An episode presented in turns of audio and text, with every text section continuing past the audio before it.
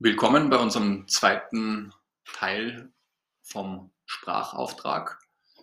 Wir sitzen wieder im wunderschönen Volksgarten, wunderschön deswegen, weil es nicht äh, nur das Ambiente ausmacht, sondern weil auch die Sonne reinblinzelt und ich hoffe, wir bringen auch was zum Blinzeln in dieser, in dieser Sendung und gehen heute ein bisschen mehr in die Tiefe, nachdem wir letztes Mal das Leben äh, umschrieben haben, beziehungsweise ins Leben von Thomas Würzburger eingetaucht sind. Ich freue mich, dass der Thomas heute wieder da ist, überraschenderweise, weil wir zwei machen das ja. Und äh, mir taugt es auch, dass, äh, ja, dass es nicht ein One-Hit-Wonder bis dato war, sondern dass wir jetzt auch in der zweiten Sendung oder in der zweiten Session sitzen. Und ich möchte das Wort dann gleich über, an den Thomas übergeben und nur vielleicht noch einleitend dazu sagen, dass wir eben heute, nachdem wir letztes Mal auch die Bücher ein bisschen umrissen haben vom Thomas Würzburger, insbesondere das erste Buch mit der Generation Y, äh, heute mehr auf das zweite Buch, auf die Agilitätsfalle eingehen, beziehungsweise aus der Agilitätsfalle herausgreifen, dieses Kompetenzmodell, das weiterentwickelt worden ist zu diesem Salzburger Kompetenzmodell und äh, in dem Umriss auch zeigen, die, die Stärken oder das Spannende an diesem Modell. Bitte Thomas, steig ein. Ja, danke Moritz. Ähm, das ist richtig. Ich habe das zweite Buch dann die Agilitätsfalle genannt und äh, eine Gemeinsamkeit ist ja in beiden Büchern dieses Kompetenzmodell. Das ist so quasi ein bisschen die Antwort einerseits für die Jungen, äh, in die Richtung, wie kann ich Erfüllung ähm, in der Karriere finden, in meinem beruflichen Laufbahn. Und auf der anderen Seite die Agilitätsfalle, ähm, wo es etwas allgemeiner darum geht, wie finde ich zu meiner Stabilität, damit ich sozusagen in unserer agilen Welt überhaupt gut äh, reüssieren kann. Also beruflich natürlich immer im Schwerpunkt. Jetzt muss ich mal, jetzt muss ich mal ein bisschen blöd dazwischen fragen, weil ähm, widerspricht es agil und stabil sich nicht äh, etwas in, in, in, oder miteinander? Hm, möchte man meinen, auf den ersten Anschein hin, aber es ist kein Widerspruch. Meines Erachtens bedingt das eine das andere. Also Stabilität darf man nur nicht so sehen, dass man sagt, das ist also eine Bewegungsfreiheit, in dem Sinn, dass man da statisch wird. Ähm, das darf es nicht sein. Ähm, also du musst äh, gewisse innere Ruhe äh, ausstrahlen und auch besitzen, damit du sozusagen in unseren turbulenten, agilen Zeiten auch beweglich bleiben kannst und sozusagen auch Entscheidungen treffen kannst ähm, und auch flexibel bleiben kannst. Also es ist kein Widerspruch, es ist eher eine Voraussetzung, damit ich agil sein kann, diese Stabilität. Okay, und ist dann, wenn du das zweite Buch geschrieben hast, schon die Idee entstanden, daraus weiter, etwas weiterzuentwickeln, sprich dieses äh, Salzburger Kompetenzmodell, oder ist es dann, hat es erst reifen müssen? Das hat reifen müssen. Also das ist im Grunde vom Kerngedanken ja schon beim ersten Buch entstanden, ähm, hat sich aber dann weiterentwickeln müssen. Und ich denke, die, das ist noch gar nicht zu Ende. Also ich denke, das wird sich auch immer wieder vielleicht noch ein bisschen nivellieren lassen. Ähm, ich würde es vielleicht heute so umreißen, so quasi mentale Selbstkompetenz in agilen Zeiten.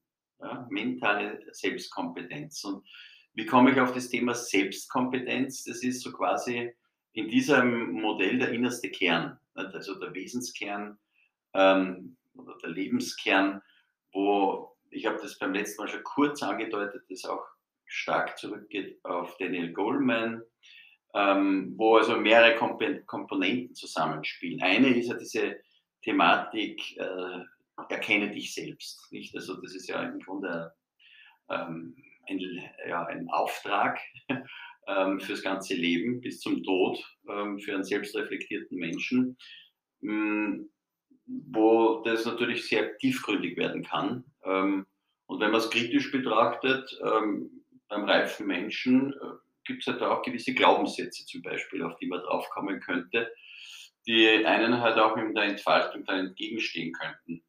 Ähm, andererseits auch ein wesentlicher Punkt äh, ist die intrinsische Motivation, ähm, wo hm, ich das aber jetzt nicht nur von intrinsisch motiviert positiv sehe, was ja sowieso toll ist, wenn wir sagen, wir, wir machen das, was uns Spaß macht äh, und das treibt uns von innen an, sondern auch vielleicht Antreiber, die man hat, ja, ähm, die durchaus also auch durch die Sozialisation passieren können, dass sozusagen Vater, Mutter einen Einfluss auf dich ausgeübt hat und diese Antreiber sind internalisiert in dir drinnen und dann heißt es, beeil dich zum Beispiel oder sei, sei perfekt, dass das so quasi ein Lebensauftrag ist, der im Unterbewussten mitschwingt.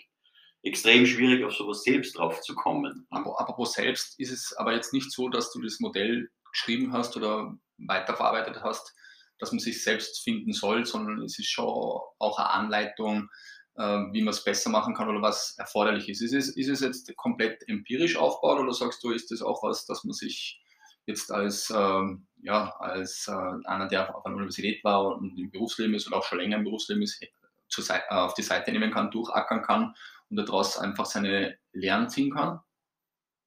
Genau, also das ist sicher auf der einen Seite ja nicht nur Theorie, sondern das soll ja und ist es auch Praxis. Ja. Aber natürlich jede gute Praxis fußt auf einer Theorie und umgekehrt. Und ähm, äh, wenn ich mich weiterentwickeln will, dann hat das halt natürlich auch mit mir selbst zu tun. Und das klingt ein bisschen theoretisch, ist es vielleicht auch, aber es ist im Grunde die Widerspiegelung unseres praktischen Daseins jeden Tag. Ja. Ähm, und das führt mich vielleicht auch zum nächsten Punkt dann noch, äh, ich nenne das Selbstergründung, Selbststeuerung, ähm, dass man, das korreliert natürlich auch mit dem Erkenne dich selbst, dass wir so sozusagen nicht nur ko kognitiv unterwegs sind, sondern auch unsere Bedürfnisse und Gefühle ähm, wahrnehmen, und zwar tatsächlich wahrnehmen. Ähm, das klingt alles so selbstverständlich, ist es aber sicher nicht. Ähm, wenn ich mich heute sehe, äh, ist es eine ganz andere Qualität, als wie ich es vielleicht vor 20 Jahren gehabt habe. Das, das heißt, rein alleine mit dem Verstand geht es nicht. Genau. Ähm, Banal zusammengefasst. Und da sind wir jetzt auch schon aus den die Lehren für die Zukunft etc., was man also daraus ja vielleicht mitnehmen kann, geht ja auch bei jeder Entscheidung. Ne? Dass er das eben sagt, das reine Kognitive, wie wir ja auch von der Psychologie wissen, ist es ja nicht, was uns die Entscheidungen sozusagen in den Schoß fallen lässt, sondern es ist sehr viel äh, dieses psychologische Momentum, äh, was uns zu Entscheidungen äh, verhilft. Auch das zu kombinieren ist natürlich eine Kunst. Nicht? Und ähm, das äh, hilft aber natürlich auch im Beruf massiv weiter. Ähm, wenn man also seine Gefühle sozusagen erkennen kann, äh, sprechen lassen kann und äh, vielleicht auch äh, im Miteinander dann, da sind wir dann schon bei den sozialen Kompetenzen, äh, gewisse Empathie hat, sodass man also sich nicht nur in den anderen hineindenken kann, sondern sogar hineinfühlen kann. Somit kann man das ja entwickeln. Das ist ja nicht jedem in die, in die Wiege gelegt. Mhm. Die einen haben es sicher mehr, die anderen weniger und man kann es entwickeln. Und wenn man sich da ein bisschen rein, reintaucht in die Geschichte, dann kann man durchaus äh, sich da psychologisch auch leiten lassen. Ja, ähm, und es ist schon ganz gut, wenn man da auch äh, sozusagen das Fremdbild sprechen lässt. Ne? Weil ich kann mich noch gut erinnern, ähm, eines meiner Hemmnisse in, in Jobs in meiner Karriere war ja immer wieder die gleiche Falle, in die ich hineingetappt bin, dass ich äh, mich mit Vorgesetzten sozusagen angelegt habe. Und das war ähm, schon immer der Klassiker, dass es da früher oder später einfach zu Konflikten gekommen ist. Und äh, ich habe halt oft mich so benommen, dass ich quasi mit dem obersten Chef, das waren ja nicht irgendwelche Leute, äh, mich ja insofern angelegt habe, dass ich gesagt habe, okay, ich bin auf Augenhöhe, Visier runter und mit offenem Visier ähm, sage ich dem meine Meinung. Nur das System schlägt zurück auf seine Art nicht? und äh, du verlierst dann natürlich auch äh, gegen das System, kannst du dann nicht gewinnen. Und für mich war einfach so, ich habe mir immer gedacht, äh, Thomas, du bist mutig, du bist so und das passt so. Ähm, nur irgendwann einmal habe ich mir die Frage gestellt, vielleicht bin ich der Idiot und die anderen sind es nicht. Das, das, ist, das ist eh gut, weil ich gehöre ja auch mitunter zu denen, die sich dann nicht immer selbst in Frage gestellt haben. Aber ich möchte schon eins dazu sagen, dass es der umgekehrte Weg auch nicht immer gut ist, dass wenn du sagst, Vorgesetzter hin, Vorgesetzter her, ähm, man schluckt alles und äh, man sagt gar nichts, was einen stört. Ich, ich glaube, es kommt auch ein bisschen auf das Wie drauf an. Nur es gibt auch viele, die das so lange schlucken und dann gehen und das ist sicher auch ein Problem äh, für viele Unternehmen, dass dadurch auch der ein oder andere Gute das Unternehmen mhm. verlässt. Also ich glaube, das ist ja genauso parallel zu sehen. Ich meine, hat ja, ist es dann gescheiter, wenn einer nichts sagt und dann zum Punkt X einfach abhaut, weil du dich selbst da jetzt kritisiert hast, oder würdest du sagen, die Wahrheit liegt wie bei vielen Dingen in der, in der Mitte, um genau. eine Phrase ja. zu dreschen? Äh, die, die, Amerikaner nennen das ja immer so nett, dass sie sagen, love it, change it mhm. or leave it. Ne? Und äh, äh wenn ich es jetzt sowieso gern habe alles und es passt alles, dann hast du ja keinen Bedarf. Ne? Ähm, nur wenn eben was ist, jetzt sind wir wieder auch bei den Gefühlen, wenn ich da irgendwie was hochkommen fühle, wie Wut etc., dann ist die Frage, wie verhalte ich mich jetzt? Und äh, da ist es natürlich aus meiner Sicht äh, schon sehr empfehlenswert, dass ich einmal versuche, Change. Also mhm. was kann ich in meiner Sphäre ändern? Ähm, Im Miteinander auch mhm. vielleicht. Also mit mir persönlich natürlich, aber auch im Miteinander. Und äh, dieser Versuch sollte auf mich auf jeden Fall gestartet werden und das auch probiert werden. Nur wenn es dann nicht fruchtet, dann ist es das Leave it. Äh, dann wird man auch das als Entscheidung äh, ins Auge fassen können und dann sagen, okay, lieber früher, also als zu spät, dass ich dann sozusagen das System auch verlasse. Ja, aber es ist eine gute Geschichte, dieser, dieser amerikanische Slogan, Love it, change it or leave it. Äh, würdest du sagen, dass bei allen drei Schlagwörtern da der, das Ausmaß des Intrinsischen gleich hoch ist? Oder würdest du sagen, beim Love it ist, ist es super hoch und beim Leave it ist es dann komplett niedrig? Oder ist es nur äh, der Betrachtungswinkel ein anderer? Ich glaube, der Betrachtungswinkel ist es. Ähm, weil man Change ist, dann, dann ist, dann, dann rumort es in dir. Wenn ich sage, also, äh, wir sind ja eher, sage ich mal, Gewöhnungstiere äh, oder Gewohnheitstiere. Und äh, da muss schon wirklich was passieren, dass also ein Mensch wie ich äh, sich dann tatsächlich sagt so, und jetzt gehe ich es aber an, jetzt muss ich was ändern. Ne?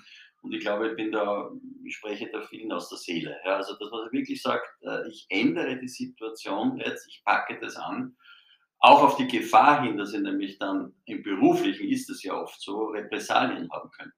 Ja. Ähm, also das ist, das verlangt schon was. Äh, ich habe das mit diesem Thema mich sehr stark auseinandergesetzt, auch beim ersten Buch, wie ich das geschrieben habe, wegen der Generationen.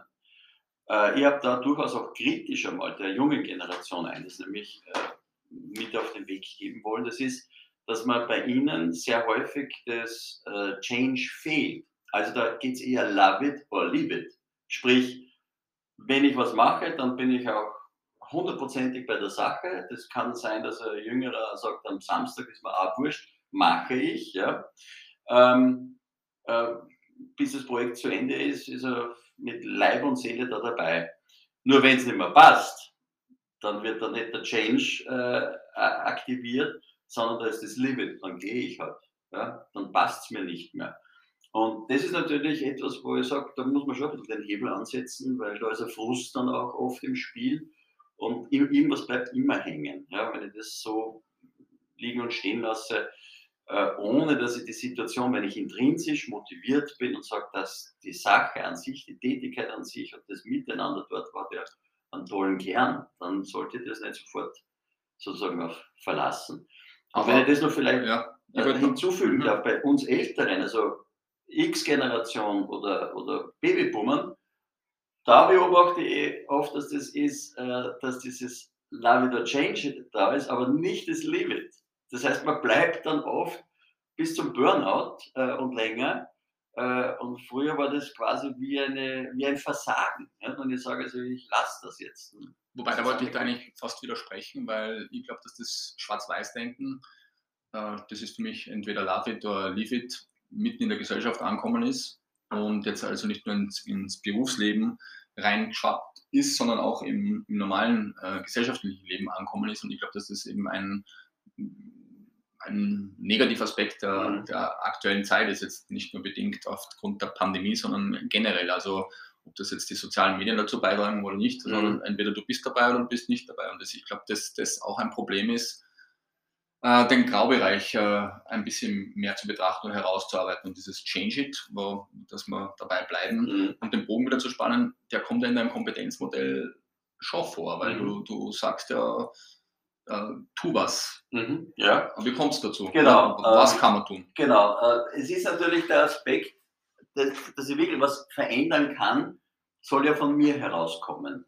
Und es soll jetzt nicht äh, tagtäglich äh, durch unsere VUCA-Welt, also wo alles volatil ist, unsicher ist, komplex ist und natürlich auch mehrdeutig, von außen auf uns aufoktroyiert werden. Das heißt also, ich muss so fest im Sattel sitzen, dass ich sage, ich bin so stabil, dass trotz des Gegenwindes und von allen anderen Richtungen der Winter daherkommt, äh, ich sozusagen selbst meine Entscheidungen treffe, in welche Richtung ich mich denn jetzt äh, weiter bewege. Ja.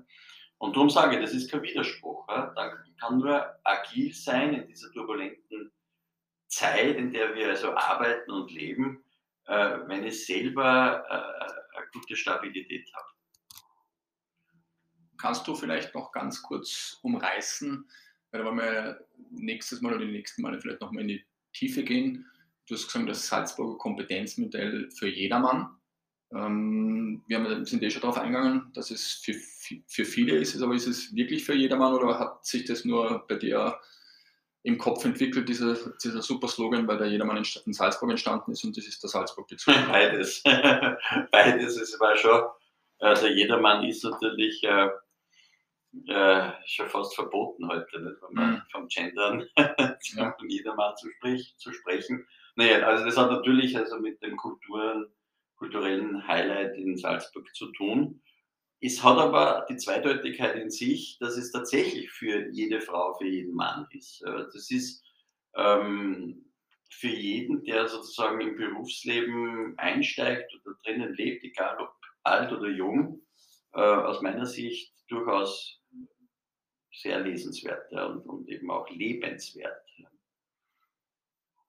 Aber natürlich auch schwierig. Das ist ja nicht etwas, wo ich sage, das das ist eine Formel und dann weiß ich, wie das funktioniert, sondern sowas ist eben eine Lebensaufgabe auch. Ja, wenn es nur Banalität wäre, dann müssten wir jetzt nicht da sitzen, beziehungsweise dürften wir jetzt nicht mhm. da sitzen und das in den Äther rausprosten, dass es eigentlich Sinn macht, darüber zu reden und äh, dass, dass, es Sinn macht, da einzutauchen und äh, sich einerseits versucht, äh, Gedanken dazu zu machen und im, im Falle des Falles, falls man Hilfe braucht, Hilfe ist, klingt immer so, man ist der Kleine und man braucht vom mhm. Großen die Hilfe, aber einfacher Unterstützung braucht, dass man das dann für sich selbst äh, mit jemandem einfach äh, mhm. weiterentwickelt oder für sich selbst weiterentwickelt ja. und da seinen, seinen, seinen Vorteil draus zieht. Und ich glaube, äh, ja, da kann man das, das nächste Mal nochmal in die, in die Tiefe gehen. Mhm. Und äh, finde es super, dass du das heute mal so gut umrissen hast. Wir sind aber noch nicht ganz am Ende, weil ich möchte, ähm, nachdem ich mir das auch durchgelesen habe, zwar nicht in der in der Badewanne, wie manche andere immer behaupten, sie lesen in der Badewanne und äh, propagieren das in jeder Late-Night-Sendung, wie lustig das ist, sondern ich habe es äh, da und dort gelesen und versucht dann immer eine Brücke zu spannen. Letztes Mal habe ich äh, eher die Brücke gespannt zu deinem Berufsleben. Dieses Mal habe ich das, äh, die Brücke versucht zu, äh, zu spannen, einen Themenbereich, weil du hast ja gesagt, äh, einerseits haben wir die kognitive Geschichte auf der einen Seite und auf der anderen Seite haben wir die emotionale psychologische Geschichte. Yeah. Jetzt habe ich da was anderes rausgegriffen, was mich sehr interessiert. Äh, dich weiß ich nicht, weil du warst zwar in Österreich, äh, Deutschland und Amerika unterwegs. Was den Brexit betrifft, das, äh, mhm. ich als, als Freund des Vereinigten Königreichs und äh, auch der Getränke dort, bin natürlich sehr verärgert, dass das jetzt alles teurer geworden ist, aber um das geht es in der, in der Sendung, nicht in der Ausgabe, sondern ich wollte einfach sagen, findest du, dass das, äh, wie sich das entwickelt hat, in den beiden Blöcken, der Riesenblock EU und auf der anderen Seite die, die, das Groß, äh, Großbritannien, dass das äh, rein kognitiv war oder dass das schon sehr stark in die andere Richtung gegangen ist, in quasi das emotional-psychologische, inklusive einem politischen Kalkül. Naja, wenn man wirtschaftspolitischen Kalkül. Wenn man sich unsere Machthaber da und dort so anschaut, dann glaube ich, ist das psychologische ein wichtiges Momentum und geht es nicht nur äh, rational offensichtlich zu. Ähm, also ich glaube, das ist wirklich sehr also vielfältig, dieser Brexit. Äh, das hat verschiedenste Ebenen.